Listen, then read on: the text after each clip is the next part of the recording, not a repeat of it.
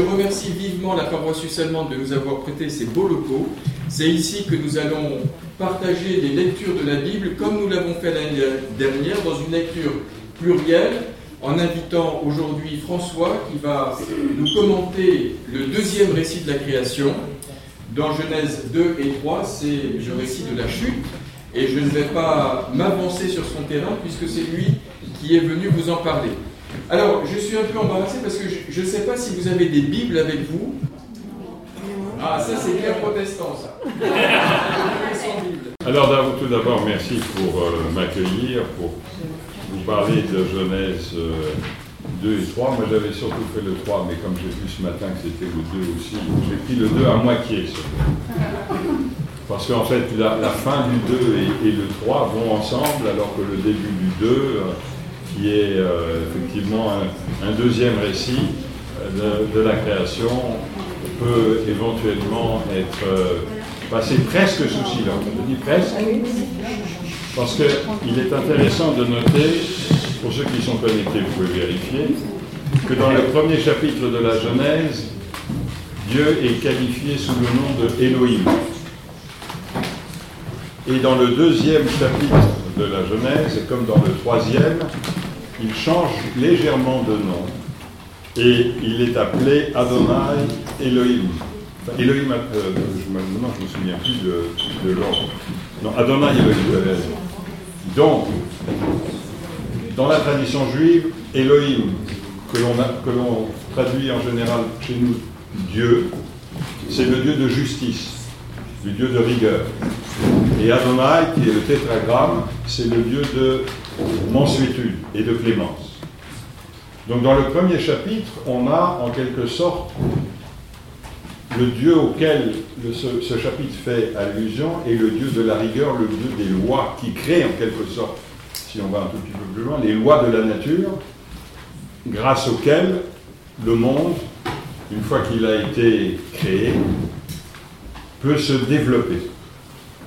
Et puis, à partir du deuxième chapitre, l'humain, et pas l'homme, puisque dans le premier chapitre, il est dit Et il les créa mâle et femelle, Ha-Adam, le humain. L'humain va intervenir. Il va intervenir en donnant le nom aux animaux que Dieu fait passer devant lui, dit le texte, c'est-à-dire qu'il commence à rentrer dans une relation avec Dieu, puisque Dieu lui dit tu vas, lui, tu vas donner le nom, et avec le monde dans lequel il est. Et dans ce monde dans lequel il est, Dieu lui dit, j'ai planté, divers, euh, divers végétaux, enfin divers végétaux ont poussé, ont, été générés en quelque sorte. Et euh, de ces divers euh, végétaux, il y en a en tout cas deux un peu particuliers. Il y a l'arbre de vie et l'arbre de la connaissance du bien et du mal. Et, ce dernier arbre, tu ne le toucheras pas. On peut se demander pourquoi le premier arbre, Dieu ne lui a pas dit, de, lui a pas interdit d'y toucher. Et l'une des réponses dans les commentaires est le suivant, c'est que Adam, l'humain, ne connaissait pas l'existence de la mort. Donc lui, il était le vivant jusqu'à. Donc il n'avait aucun attrait, disons, où cet arbre n'avait aucune attraction pour lui. Et puis il y a cet arbre qu'il euh, doit euh, ne, pas manger du fruit de cet arbre. C'est l'arbre du bien et du mal. Mais au milieu du chapitre 2, donc il est dit, tous les arbres du jardin tu peux t'en nourrir, mais l'arbre de la science du bien et du mal, de la connaissance du bien et du mal, tu n'en mangeras point, car du jour où tu en mangeras, tu dois mourir. Mais les commentateurs disent de toute façon, cette, euh, idée de la mort, l'humain ne la connaissait pas. Ce. Ça ne faisait pas partie, en quelque sorte, de sa connaissance. En conséquence, la question ne se posait pas. Et les, commentateurs disent, de même qu'il ne connaissait pas la mort, l'existence de la mort, il ne connaissait pas, il n'avait aucune science de ce que peut être le bien et le mal. Donc le, décor, en quelque sorte, est planté, il est, il est naturel, et Adam l'humain dans un premier temps. Une fois qu'il a nommé, il a donné des noms aux animaux, Dieu dit, il n'est pas bon que l'homme, que le, l'humain soit seul.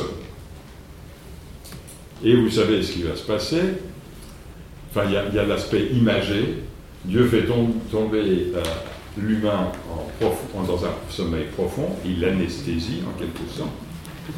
Et selon les uns, il va lui enlever une côte pour bâtir à partir de cette côte un autre être humain, la femme. Or, tous les hommes qui sont présents ici savent très bien que nous avons toutes nos côtes. Alors on peut se demander ce que cela est. Et la plupart des commentateurs disent la chose suivante. L'humain, lorsqu'il a été créé, était mâle et femelle, homme et femme. c'est mâle et femelle dans le texte en hébreu, c'est Zachar Nekeva. Pour les uns, ils se faisaient, ils étaient dos à dos. C'est-à-dire qu'il n'y avait pas de dialogue entre les deux. Pour les autres, ils étaient collés comme des siamois, côte à côte. Et en fait, ce que dit la tradition juive, c'est que Dieu a séparé le côté mâle et le côté femelle.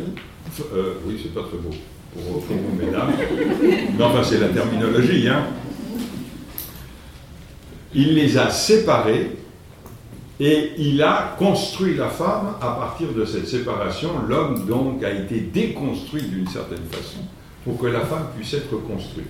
C'est pourquoi, dit un commentateur, la femme est beaucoup plus sage que l'homme, parce que le terme construire, la, racine en hébreu construire, c'est livnot, et bina, c'est pas tout à fait la même racine, mais les rabbins ne s'embarrassent pas tout à fait de ces choses, c'est la sagesse.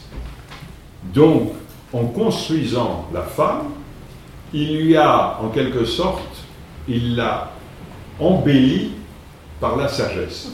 Mais l'homme, il a juste été créé. Et donc,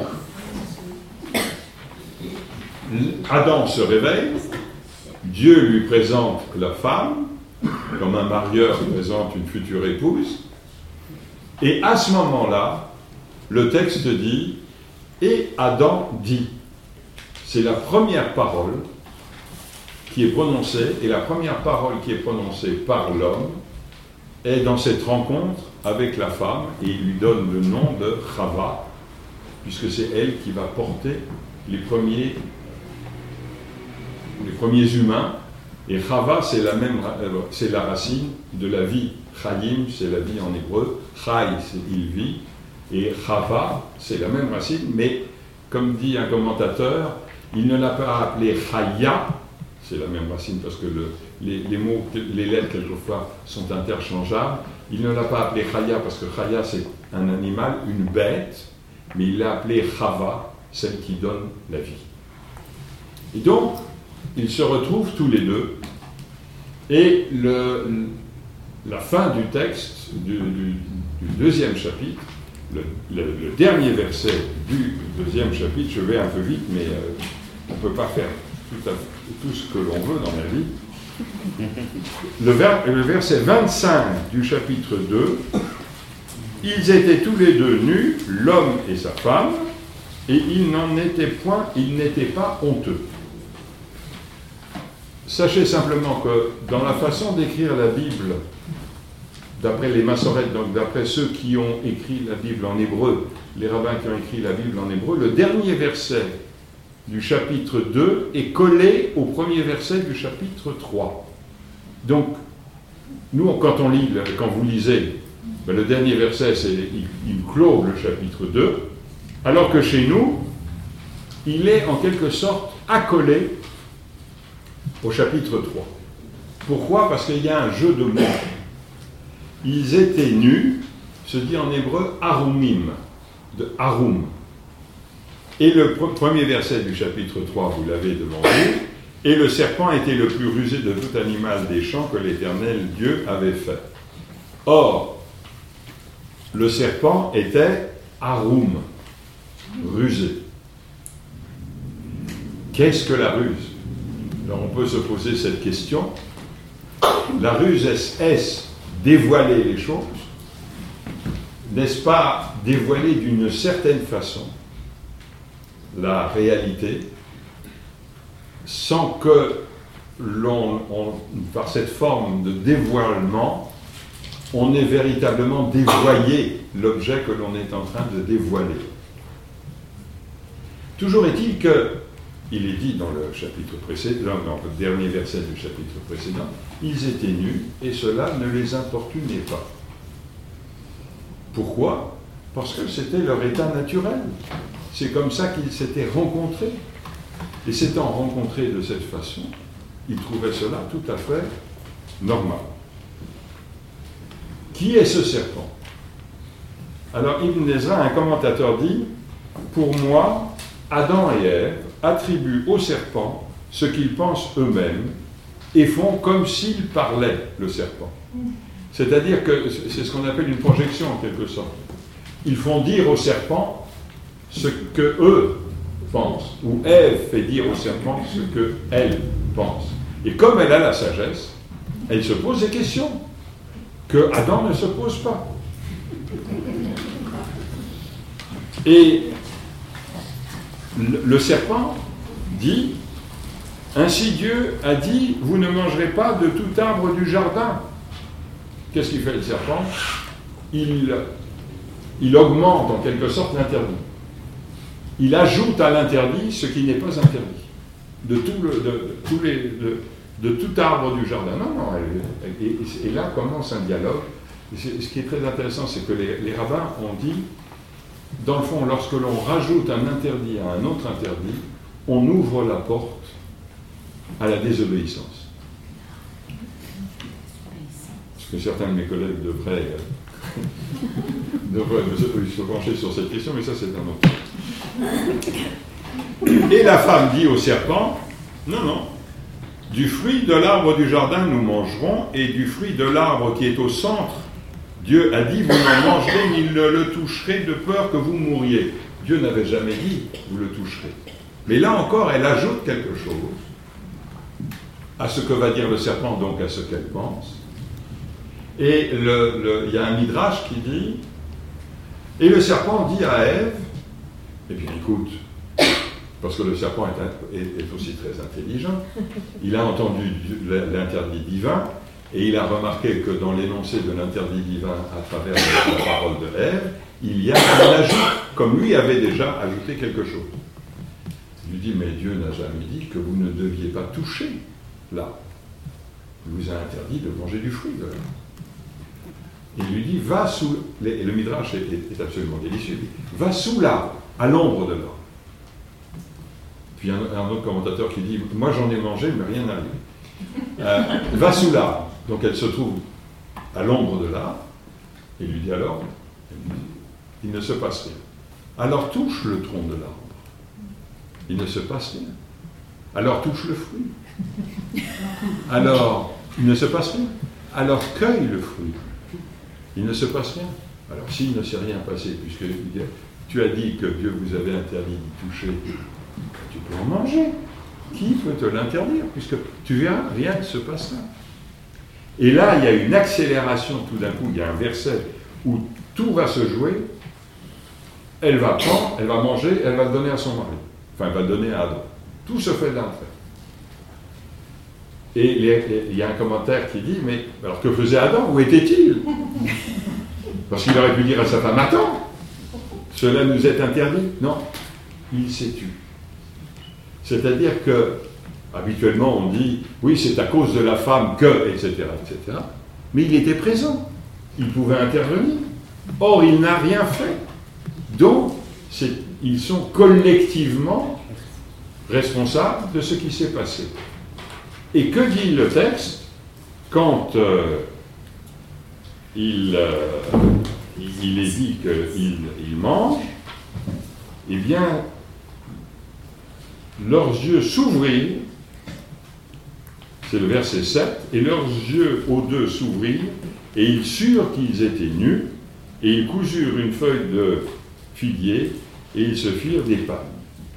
Alors juste euh, je reviens à la construction de, de, Ève à cause de cette côte. J'ai oublié de vous dire, il y a un métrage absolument magnifique, qui n'est pas très gentil pour les femmes d'ailleurs. Il dit, Dieu a eu la possibilité de construire la femme à partir d'autres membres, partie du corps de l'homme. Il aurait pu le, construire à partir de l'oreille. Ah oui, mais alors elle aurait prêté l'oreille à tout et elle aurait essayé d'écouter tout ce qui se passe. Alors il aurait pu la créer à partir de la bouche, oui, mais elle aurait, toujours parlé. Euh, mais à partir des yeux, oui, mais elle aurait tout regardé, elle aurait fureté, etc., etc., etc. C'est pour ça qu'il a pris une côte, parce que la côte, c'est notre. Donc, les deux, tout d'un coup, se rendent compte qu'ils sont nus et ils en éprouvent de la honte et ils se couvrent. Une autre aparté, j'aurais pu glisser auparavant, quel était ce fruit? Alors on dit c'est la pomme. On pose la pomme là-dedans et le trognon serait resté au travers de la gorge d'Adam. La pomme est un, fruit euh, quand même pour nous euh, symbolique, puisque à Rosh Hashanah, ce qui va se passer dans 15 jours, nous mangeons une pomme et du miel, mais il nous est recommandé de prendre une pomme acide pour mettre le miel, pour la tremper dans le miel, parce que la vie quelquefois est dure, mais on peut trouver ce qui permet de l'adoucir. Et quand vous prenez une pomme acide avec du miel, vous avez le goût de la pomme, mais vous n'avez pas l'acidité.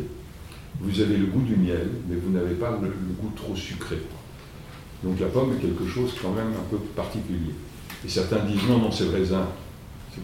C'est pour, ça que quelquefois il y a, des, feuilles de raisin, et d'autres disent c'est une figue. Vais-je oser vous dire pourquoi? Je peux oser? Parce que quand on coupe la figue en deux, on a l'image du sexe féminin.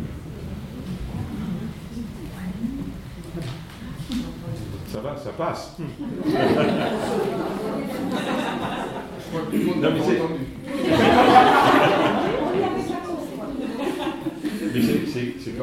Les rabbins sont quelquefois des coquins. pourquoi, pourquoi ne pas vous dire la chose? Donc, ils se sont couverts parce qu'ils étaient géniaux. Et la tradition rabbinique dit, mais qu'est-ce qui s'est passé entre les deux? Et là, c'est Maïmonide qui. Maïmonide dit, regardez bien l'intitulé, l'arbre de la connaissance du bien et du mal. Ce n'est pas l'arbre de la connaissance du vrai et du faux. Le bien et le mal, c'est le subjectif. C'est la façon dont nous réagissons aux choses. Ce n'est pas la réalité des choses, mais c'est la façon dont nous considérons ce qui est. Avant, je vous rappelle le dernier verset du chapitre 2, ils étaient nus, c'est le même terme, et ils n'en éprouvaient pas de honte, parce que c'était l'état naturel des choses. C'était le vrai et le faux. À partir du moment où ils ont consommé le fruit de l'arbre de la connaissance du bien et du mal, eh bien, ils ont commencé à juger subjectivement les, choses. Alors, vous pourrez me dire, attendez, comment se fait-il que la déglutition d'un fruit peut modifier la vision des choses? Alors, il faut peut-être se reposer d'autres questions. Pourquoi Dieu avait-il besoin d'énoncer un interdit alors que Adam et Ève étaient dans le jardin dit d'Éden? Dans le jardin d'Éden, Dieu leur avait dit, tout ce qui est là, à l'exception des deux arbres mentionnés, tout est à votre disposition. Vous n'avez aucun effort à faire. La vie va s'écouler sans problème. Vous avez besoin de quelque chose, vous le trouverez. Vous voulez autre chose, vous le trouverez aussi. C'est-à-dire que c'était une vie sans expression de besoin puisque le besoin était comblé immédiatement. Alors, ils se sont dit, c'est un ensemble de commentaires que je mets ensemble, je, mets, euh, je, lis les uns aux autres, ils se sont dit, mais que va-t-il se passer si on dit non? Or, Dieu a donné la vie, il a énoncé l'interdit. Si je contreviens à l'interdit, vais-je mourir? Parce que si je, contreviens à l'interdit de Dieu, Dieu va m'enlever ce qu'il m'a donné, la vie. Je saurai à ce moment-là que je ne suis pas libre de choix. Si je contreviens à l'interdit et que je continue à vivre comme maintenant, il n'y aura pas de, différence et l'interdit n'a pas de sens. Alors que s'est-il passé Tout d'un coup, ils se sont trouvés dans un autre environnement. Pas géographique, bien entendu, mais un environnement moral et mental et psychologique, si on peut dire. Ils se sont aperçus de deux choses. Puisque par la suite, le texte nous dit que euh, Adam entendit Dieu venir alors qu'il ne l'avait pas vu. Donc il a ressenti quelque chose qu'il ne connaissait pas, qu'il ne pouvait pas prouver, puisqu'il ne l'avait pas encore vu. Et Dieu s'est adressé à lui en lui disant Où tu Et il a répondu euh, La femme. Et la femme a dit Le serpent. Mais comme le serpent c'est l'expression des deux, en tournant ce qui s'est passé à ce moment-là, c'est qu'ils se sont aperçus qu'ils pouvaient dire non. Et comme Dieu ne les a pas punis par la mort, pas en leur retirant la vie, ils se sont aperçus qu'ils pouvaient dire non. C'est-à-dire qu'ils se sont aperçus qu'ils pouvaient aller ailleurs que là où ils étaient. C'est la prise de, de conscience tout d'un coup que dans le fond, on peut aller au-delà de là où on est. Seulement à partir du moment où on va au-delà de là où on est, on va être en constante recherche d'ailleurs. On va être en constante recherche d'autre chose. Et en quelque sorte, l'état de béatitude précédent, antérieur, celui pendant lequel, dans le fond, tous les besoins sont satisfaits, donc on vit au jour le jour et la vie est agréable, mais dans le fond, elle n'a pas de qualité particulière. Eh bien, va devenir une vie totalement différente. L'homme va devoir travailler, même s'il a envie de faire autre chose. La nature va générer ce qui va l'obliger en quelque sorte à passer du temps à, des, actes qu'il aimerait bien éviter d'avoir à accomplir. La femme va considérer que peut-être la grossesse et l'accouchement, c'est quelque chose qui est lourd, alors que c'est naturel. Ça n'explique pas du tout les douleurs. c'est ainsi. Et puis il va y avoir une animosité entre la femme et l'homme aussi et le serpent. C'est-à-dire que le monde animal va représenter quelquefois un danger, un ennemi. Ils ont quitté le paradis pour rentrer dans le monde du besoin, dans le monde de qu'y a-t-il derrière la porte Je veux aller voir ailleurs. Et à partir du moment où on veut aller voir ailleurs, eh bien, on est dans un état d'insatisfaction, sauf si on est satisfait de tout ce que l'on a, donc on pense toujours à autre chose, on est dans un état d'insatisfaction constante. Pas, de grande insatisfaction, mais simplement une curiosité pour aller voir autre chose. On sait que l'on peut dire non, c'est-à-dire contrevenir à ce qui est, c'est-à-dire aller au-delà de ce qui est, sans que cela, de façon évidente et fondamentale, remette son existence, notre existence, en question. Et c'est pour ça que, dans le fond, à la fin du chapitre, ils sont exclus du paradis. Et le texte dit il y avait deux anges avec des épées de feu qui les empêchaient de revenir. On ne peut pas revenir à cet état de béatitude antérieure. À partir du moment où on considère les choses non pas dans leur réalité, dans leur vérité, mais à partir du moment où notre subjectivité rentre en ligne de compte, eh bien cette subjectivité nous amène à essayer toujours d'aller ailleurs, d'avoir des sentiments positifs quant à ce qui se passe, et d'avoir quelquefois des regrets, des sentiments négatifs. Nous ne sommes plus dans la béatitude du paradis. Est-ce grave Les rabbins ont dit cela va nous coûter cher parce qu'on ne peut pas retourner dans cet état de paradis. Mais si Adam et Ève n'avaient pas consommé du fruit de l'arbre de la connaissance du bien et du mal, d'abord, nous ne savons pas s'ils auraient eu des enfants, puisque en même temps, dit la tradition, c'est l'éveil de la sexualité. Et peut-être se seraient-ils contentés de vivre au jour le jour, sans rien faire d'autre que de continuer à faire le lendemain ce qu'ils avaient fait la veille.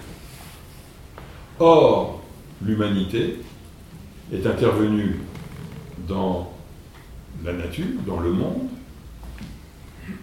Les hommes et les femmes se sont mariés, ils ont eu des enfants, c'est-à-dire que l'humanité a pu s'établir dans notre monde, et c'est un effet de cette consommation de ce fameux fruit. Et si l'humanité n'avait pas été au-delà, si Adam et Ève n'avaient pas été au-delà de là où ils étaient à un moment, eh bien, nous n'aurions jamais construit de maison. Et peut-être que nous n'aurions jamais abouti à un monde qui est celui dans lequel nous vivons avec ses qualités et avec ses problèmes. Mais le monde dans lequel nous sommes est en, en conséquence, de façon très très éloignée, l'aboutissement maintenant de cette désobéissance d'Adam et Ève, tel que cela nous est relaté par la Bible. C'est pourquoi, quand Emmanuel m'a dit tu vas parler de la chute, je lui ai dit je te préviens, pour nous, ce n'est pas du tout une chute. Nous nous sommes transférés dans un autre monde. Et c'est très intéressant de, constater que dans la tradition juive, certes, on dit Adam et Ève ont désobéi, mais nous avons, nous avons été expulsés du paradis mais peut-être que c'était une très bonne chose qu'il en soit ainsi. Et pour nous, il n'y a pas de chute. Et il n'y a pas de péché originel non plus. Mais ça, c'est une, c'est un, jeu de, mots, parce qu'au quatrième chapitre, au premier verset, il est dit, et je crois qu'il faut le, le, rattacher à cela, et Adam connut Ève. Et d'habitude, l'ordre syntaxique, c'est le verbe, le sujet, le complément. Et là, on a le sujet, le verbe, le complément. Et les rabbins ont dit, pourquoi y a-t-il cette inversion dans la syntaxe? C'est pour nous dire que cet événement-là s'est produit avant la consommation du fruit de l'arbre de la connaissance du bien et du mal. En conséquence de quoi Il n'y a pas de péché originel transmis de génération en génération dans notre vie. Alléluia.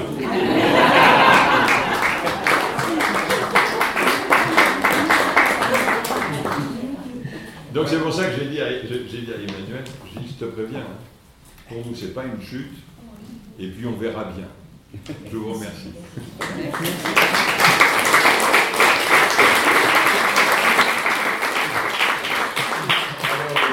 je tombe de très haut, hein. Mais je dois dire que j'ai jamais été aussi bien corrigé. Alors merci François, parce que là tu nous as appris beaucoup de choses et c'était très clair. Est-ce que Marc, tu veux réagir aussi euh, Et ensuite on vous donne la parole évidemment parce que je pense que vous avez mille questions, donc on a encore euh, quelques minutes. On a une demi-heure. On a une demi-heure.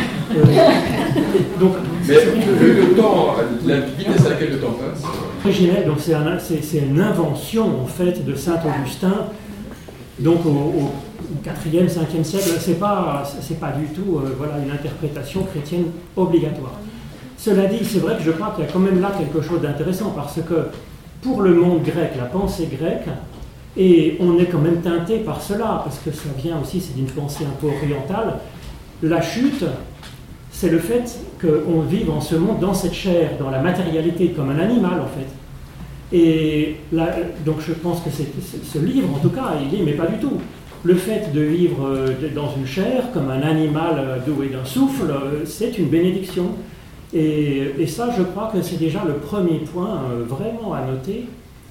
On est fait pour vivre en ce monde, vivre heureux dans le jardin des délices. C'est ça qui nous est réservé, avec une vocation qui est de cultiver, de garder le jardin ou de le garder en cultivant, donc de prolongeant, prolonger peut-être l'action de Dieu dans, euh, dans une créativité continue. Alors, on pense quand même qu'il y a euh, quelque chose de problématique dans ce geste d'Adam et Ève, ou plutôt de l'humain, euh, mais moi j'en parlerai plus en termes de péché fondamental que de péché originel. C'est-à-dire qu'il y a un problème, c'est quand même c'est quand même celle de la, désobéissance, dans un certain sens. Dieu dit il ne faut pas le faire, euh, il vaut quand même plutôt mieux pas le faire, en général, en moyenne. C'est pas qu'ils veulent nous casser les pieds ou qu'ils veulent, comme le suggère le serpent, se réserver euh, quelque chose pour lui-même, jalousement, et on interdire l'homme. C'est pas sympa de le voir comme ça, mais quand même, bon, on pense qu'il y a un problème quand même dans ce, dans ce geste. Bien entendu, je pense que la pensée de saint Augustin que Dieu garderait rancune de génération en génération euh, contre l'humain et que cette sorte de pourriture serait venue infecter euh, l'humanité et lui rendre incapable par elle-même d'aucun bien, comme l'auraient dit nos réformateurs hein, dans la confession, fameuse confession du péché de Calvin, comme le pensait encore plus Martin Luther. Hein, euh, je pense que c'est complètement abusé. Ça n'a pas de sens. Dieu n'est pas dessus. C'est quand qu'est-ce que c'est un petit péché de gourmandise un peu enfantin, une petite rébellion, euh, l'enfant de 5 ans qui apprend à dire non à ses parents, il ne faut pas non plus en faire une montagne de, de cette faute. Donc je ne pense pas que voilà, c'est infecter l'humanité, ça n'a pas de sens. Bien sûr que Dieu euh, ait besoin d'un sacrifice d'un innocent de son fils, tout ça n'a aucun sens à mon avis. Par contre, quel est le problème de fond, à mon avis? Alors, je ne sais pas si ça vient des rabbins ou si ça vient des pères de l'Église, mais on dit qu'il y a un arbre au milieu du jardin, il y a l'arbre euh, de la vie et l'arbre de la connaissance du bien et du mal, et puis il y a des gens qui disent que c'est le même, en fait. Qu'au centre du jardin, en fait, il y, a il y, a un seul et même arbre qui est l'arbre du centre, en fait. Et donc, euh, on a le choix finalement de considérer que c'est l'arbre de vie, que c'est Dieu finalement qui est au centre, ou bien de prendre comme centre et prendre comme sujet de son adoration ben, ce qu'on voit dans le dialogue, euh, comme vous le disiez, euh, entre le, serpent et, l'humain, ben, c'est son propre désir. C'est-à-dire de mettre au centre de tout son propre désir et d'en faire le, critère de, ce qu'on adore, ce qu'on considère comme étant au-dessus de tout. Et à ce moment-là, il y a un vrai problème. C'est-à-dire, c'est pas que Dieu garde rancune, c'est qu'il y a un vrai problème de l'égocentrisme total. À ce moment-là, quand on enfante, c'est une vraie souffrance. Quoi Moi qui suis Dieu, je, ne serai pas tout finalement, puisque j'accouche d'une autre personne. Et puis, Adam, il doit travailler. Quoi Je dois travailler, mais un roi, normalement, euh, tout est là servi sur un plateau d'argent ou de vermeil, normalement. Et donc tout devient insupportable du moment où on se place son propre désir au centre du jardin et qu'on le fait le critère de tout. Donc ça pose quand même un vrai problème, qui n'est pas la rancune de Dieu, mais qui est le fait de prendre son propre désir pour Dieu. Alors, ensuite, euh, je trouve qu'il y a une lecture quand même intéressante, c'est de dire que on est à la fois Adam et Ève. Ça, c'est bon, Adam, comme vous le disiez, c'est l'humain. Et puis au chapitre 5, euh, on dit voilà que l'homme et la femme reçoivent le nom d'Adam. Donc on est tous Adam, qu'on soit homme ou femme, mâle ou femelle, hein, comme on veut. Hein. On est tous Adam. Et on est tous Ève. Les, pères de l'Église, enfin ça vient de Philon d'Alexandrie, je pense, en fait, qui est donc un juif hellénisant. Il a dit que euh, qui fait de l'allégorie en fait, un peu comme l'a fait saint Augustin euh, à la suite de saint Ambroise, comme le faisait Origène. Il dit en fait, Ève, c'est la partie euh, la partie d'émotion, de sensibilité, enfin tout ce qu'on sait que les femmes possèdent en plus dans les stéréotypes, euh, hein, bien sûr, c'est l'émotivité, la, sensibilité, et puis euh, voilà, l'homme c'est un peu Rambo, quoi. Et donc on est à la fois les deux, et donc il n'y en a pas un, on est tous les deux finalement, mais c'est peut-être par le côté émotion, sentimentalité, sentiment que on se fait le plus rapidement avoir quand même. Et donc c'est un avertissement euh, bah, euh, pour, bien sûr l'homme comme pour la femme. Hein. Aujourd'hui, on a le droit de partager ses rôles aussi bien en élevant les enfants euh, ou dans la tendresse qu'il peut y avoir dans le couple, je sais veux pas être plus long parce qu'il faut qu'il y ait la place pour, pour vos questions, vos remarques autour de, autour de cela. En tout cas, merci beaucoup. Voilà, alors n'hésitez pas à, poser vos questions. Vous avez deux spécialistes, Valérie. C'était juste pour revenir sur ce que disait Marc. Ça m'a toujours frappé quand je lis ce, texte, c'est que Dieu, je crois, met au centre l'arbre de vie, puis il y a un autre arbre. Parce que Ève met au centre, c'est l'interdit. Donc moi, ça, elle dit, elle, il est au milieu, alors ça n'a jamais été dit qu'il est au milieu du jardin, mais c'est elle qui dit, il est au milieu du jardin. Et je me suis toujours dit, ce qui est le plus important pour elle, c'est pas l'arbre de vie, mais c'est l'interdit. Et je trouve ça psychologiquement assez intéressant. Et je me demandais si les rabbins ont fait des commentaires, si, voilà, ça m'intéressait. Voilà, cette, espèce de déplacement de l'interdit. J'en ai pas vu sur ce sujet. C'est l'interdit ou c'est son propre désir qu'elle place. Euh, oui, enfin, elle dit qu'au centre, il y a ça, alors que Dieu ne met pas ça au centre. C'est quand même. Donc il y a le, fait que ça soit joli, que ça soit agréable à manger, que ça donne du discernement, c'est trois choses qui sont tout à fait excellentes. Sauf qu'il peut y avoir aussi la fidélité. Je veux dire qu'il peut être aussi pas si mal quand même dans le programme, ne pas avoir que le beau, le bon et, l'intéressant, l'intelligent. Il peut y avoir un peu aussi euh, le, respect de la parole, le respect de l'autre et en particulier de, de Dieu, c'est-à-dire de l'ultime, de ce qui fait source. De, D'autres questions Oui. Oui, Mano. Monsieur, allez-y. Euh, cette espèce d'optimisme que vous avez développé, euh, je, pense que euh, c'est vrai qu'il n'y a pas de péché originel dans la spiritualité juive, mais même dans la théologie chrétienne, pour autant que je, puisse l'affirmer, malgré le fait qu'on reconnaît le péché originel qui vient peut-être du fait que vous avez rappelé qu'il y a quand même une désobéissance, euh, on a développé l'idée qui rejoint un peu, à mon avis, ce que vous avez vous-même développé, c'est-à-dire le, thème de la Félix culpa, heureuse faute. Après, euh, heureuse faute, et puis euh, selon les versions qui nous a valu un tel sauveur, etc. Mais euh, il n'y a pas un pessimisme total. On reconnaît quand même que ce qui s'est passé au Jardin d'Éden, chute ou pas chute, ça, engendre une dynamique qui, va déboucher finalement quand même sur le, le salut. Alors, en tout cas, je pense qu'aujourd'hui, on est pratiquement tous d'accord pour dire que le récit, ce, récit n'est pas situé dans le passé, mais dans le présent.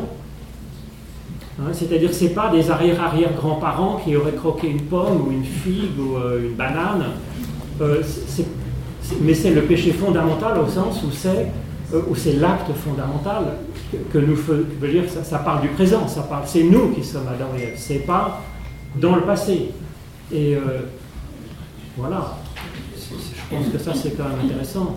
Ensuite, Félix culpa, ben, oui, c'est ce que pourrait dire euh, l'apôtre Paul. on est tous pécheurs et là où le péché abonde, la grâce surabonde. Donc, dans un sens, c'est vrai qu'il y a, il y a cette, ce, Dieu qui accompagne. C'est en même temps très beau. Hein. Je trouve la question Où es-tu?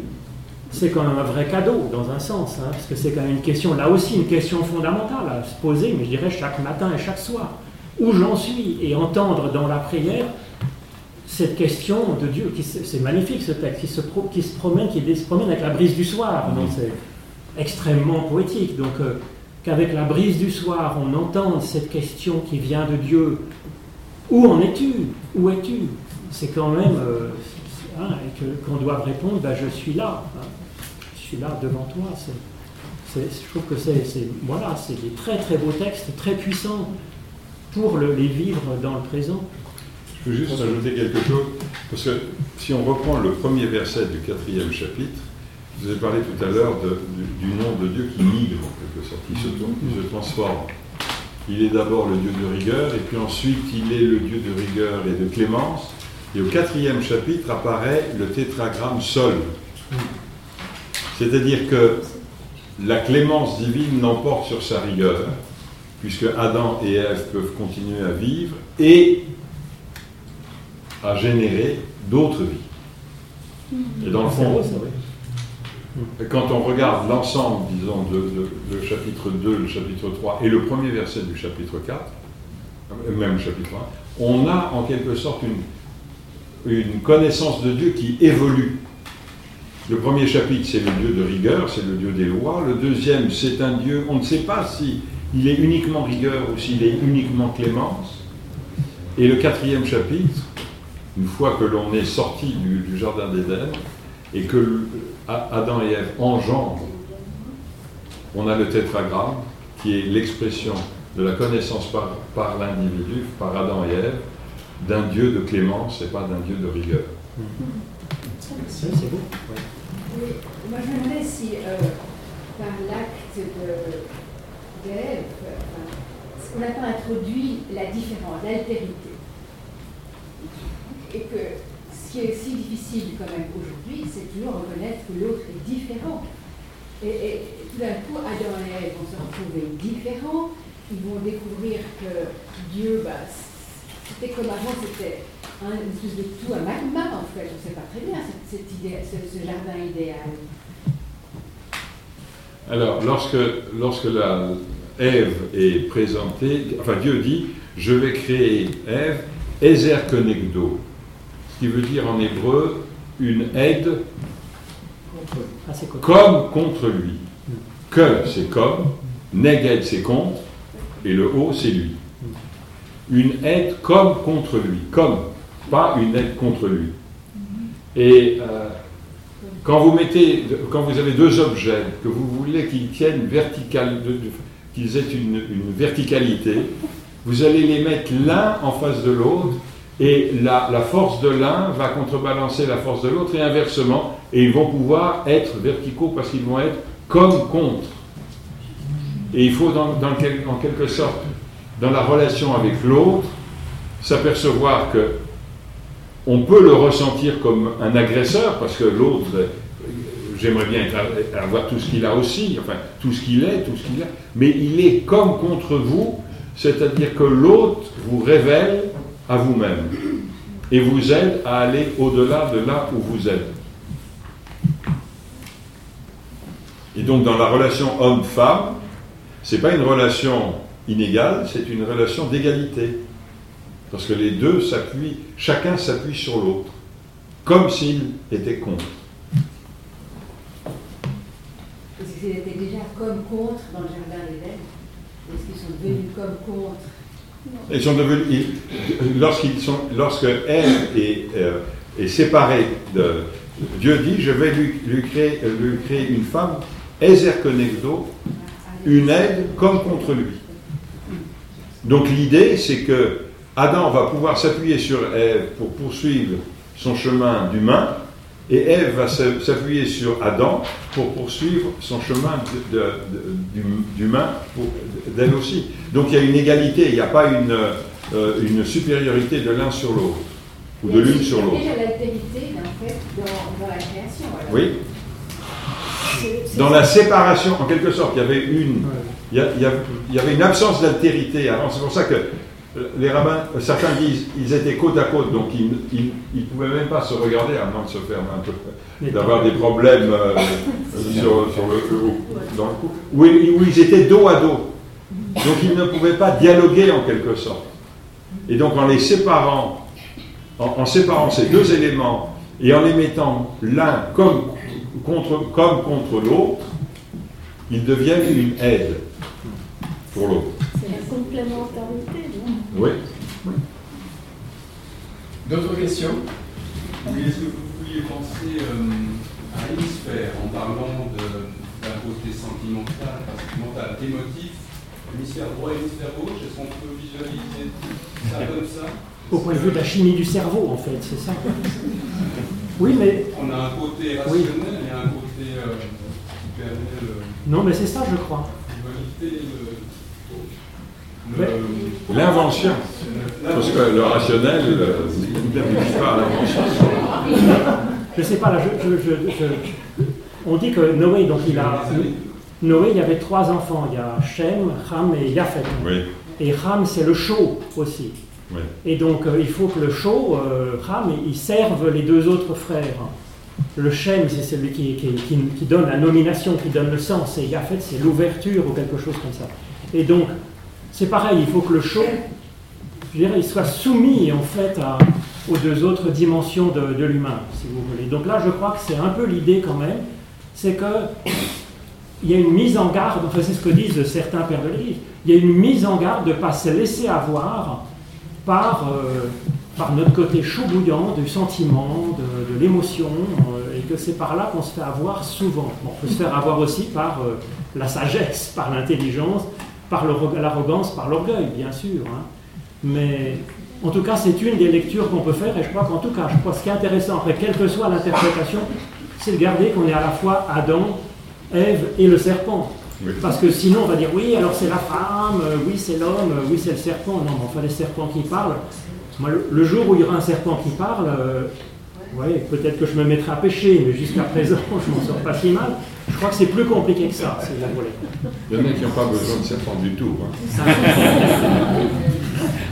oui. Non, à part euh, l'interprétation qui était de, de, de, de, cette joyeuse peau, on ne peut pas aussi voir dans, dans ce nom de l'homme une séparation qui permet la vérité, la rencontre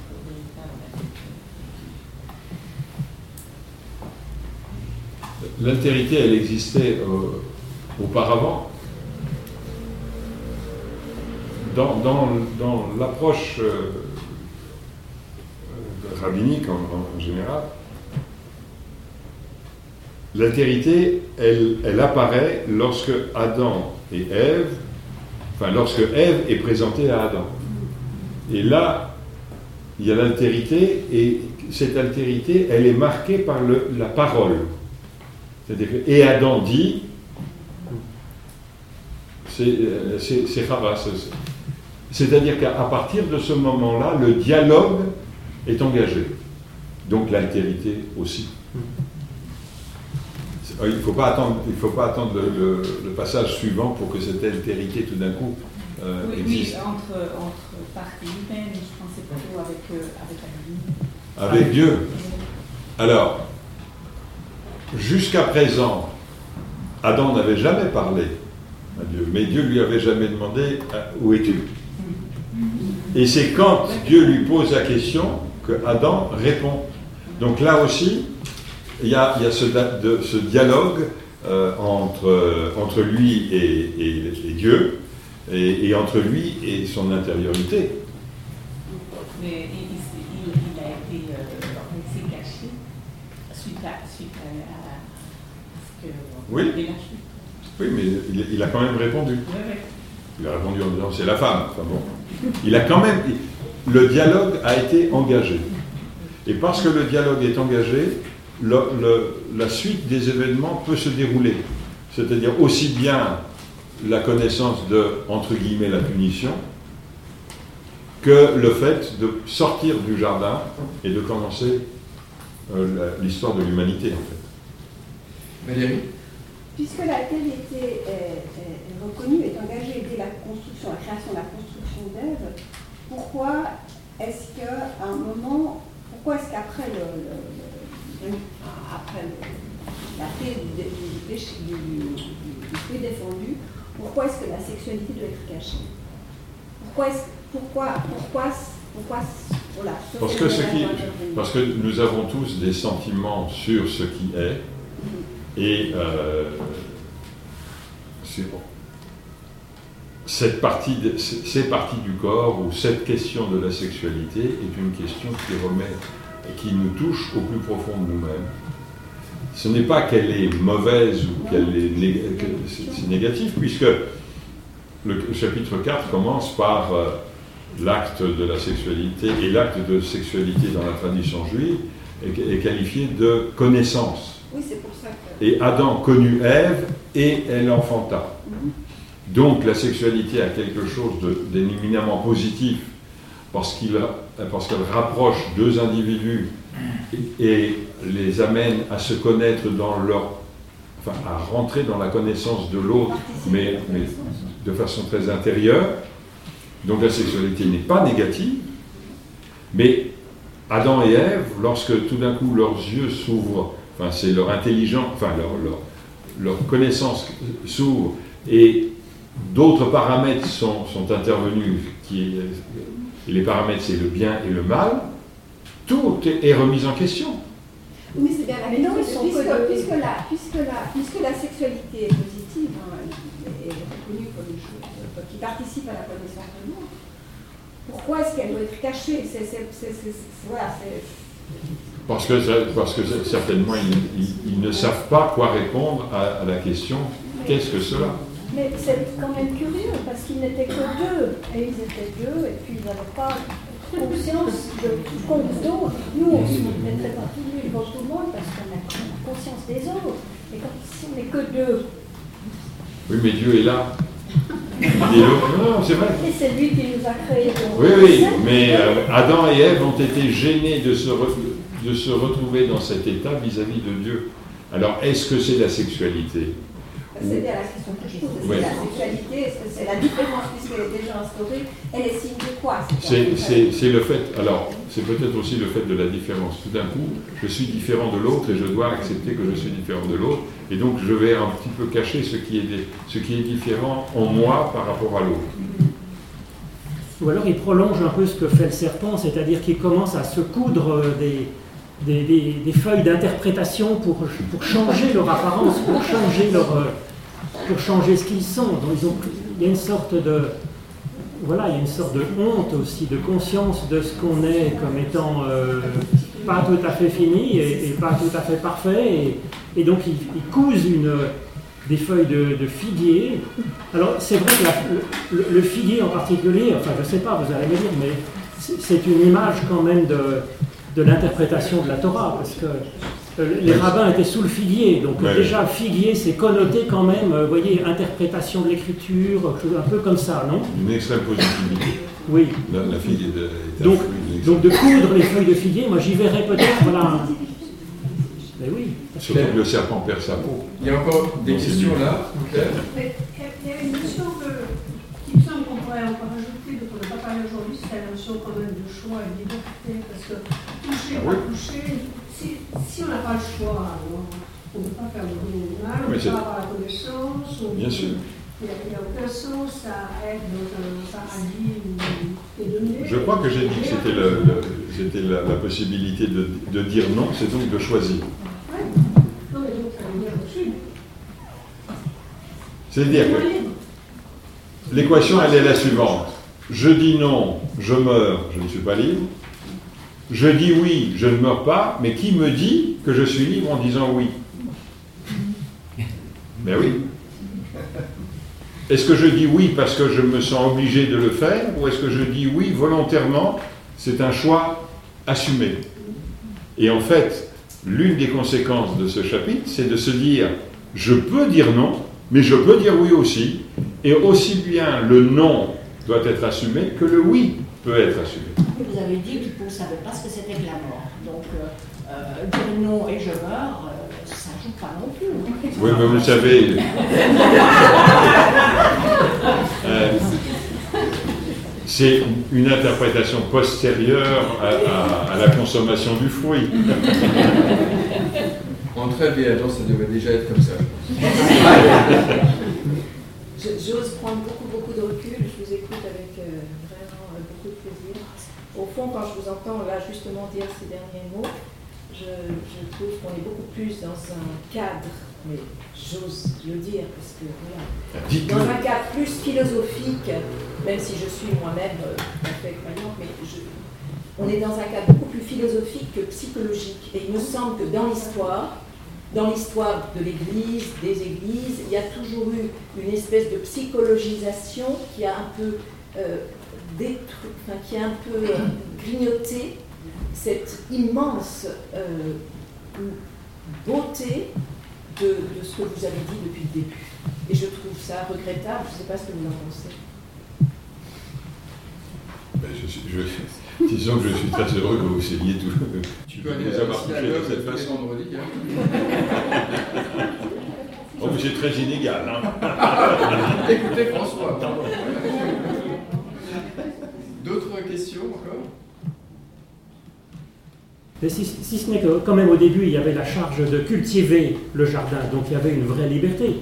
Dieu avait quand même parlé. Bon, c'est vrai que Adam, pour l'instant, n'avait pas eu trop son mot à dire, mais, mais, quand même, il n'avait pas répondu en tout cas. euh, il avait donné, voilà, tu vas donner le nom aux animaux, c'est déjà quand même, euh, euh, voilà, un appel à chercher du sens. Il y avait l'idée de cultiver, mais cultiver, euh, ça demande une créativité. Donc il y avait un appel à une créativité personnelle, une liberté personnelle quand même dans cette créativité, dans cette vocation. Alors, c'est très. euh, le, le mot cultiver, enfin le, le terme que vous utilisez, Oui. en hébreu, c'est tu vas le, tu vas le servir et le garder. Alors, est-ce que c'est est -ce c'est cultiver en faisant de telles, en, en- en créant de nouveaux, de, de nouveaux végétaux, ou est-ce que c'est devenir, c'est le Ovda ou le Shomra, c'est- le terme. Or, Avoda, c'est le travail, Eved, c'est l'esclave.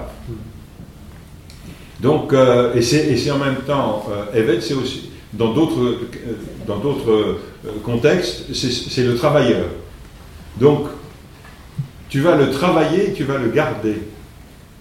Et le cultiver introduit une autre notion. Donc le, le travail peut être simplement comme un gardien de musée finalement. Exactement. Tu vas le préserver en quelque sorte, dans son état, en le servant. Alors moi je le disais, pour le garder, il faut poursuivre cette, euh, cette évolution finalement qui était... euh, On, on peut aussi l'interpréter comme ça.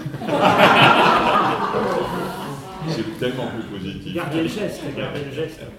Mais je crois qu'il est... Ben voilà, c'est une belle, une belle conclusion euh, conciliante. Est-ce qu'il y a d'autres questions que vous auriez sur. Voilà, bon. Il y en aurait fois. mille, bien sûr, mais pour ce soir, on va s'arrêter là. Merci beaucoup à François, merci à Marc de nous avoir euh, instruits ce soir.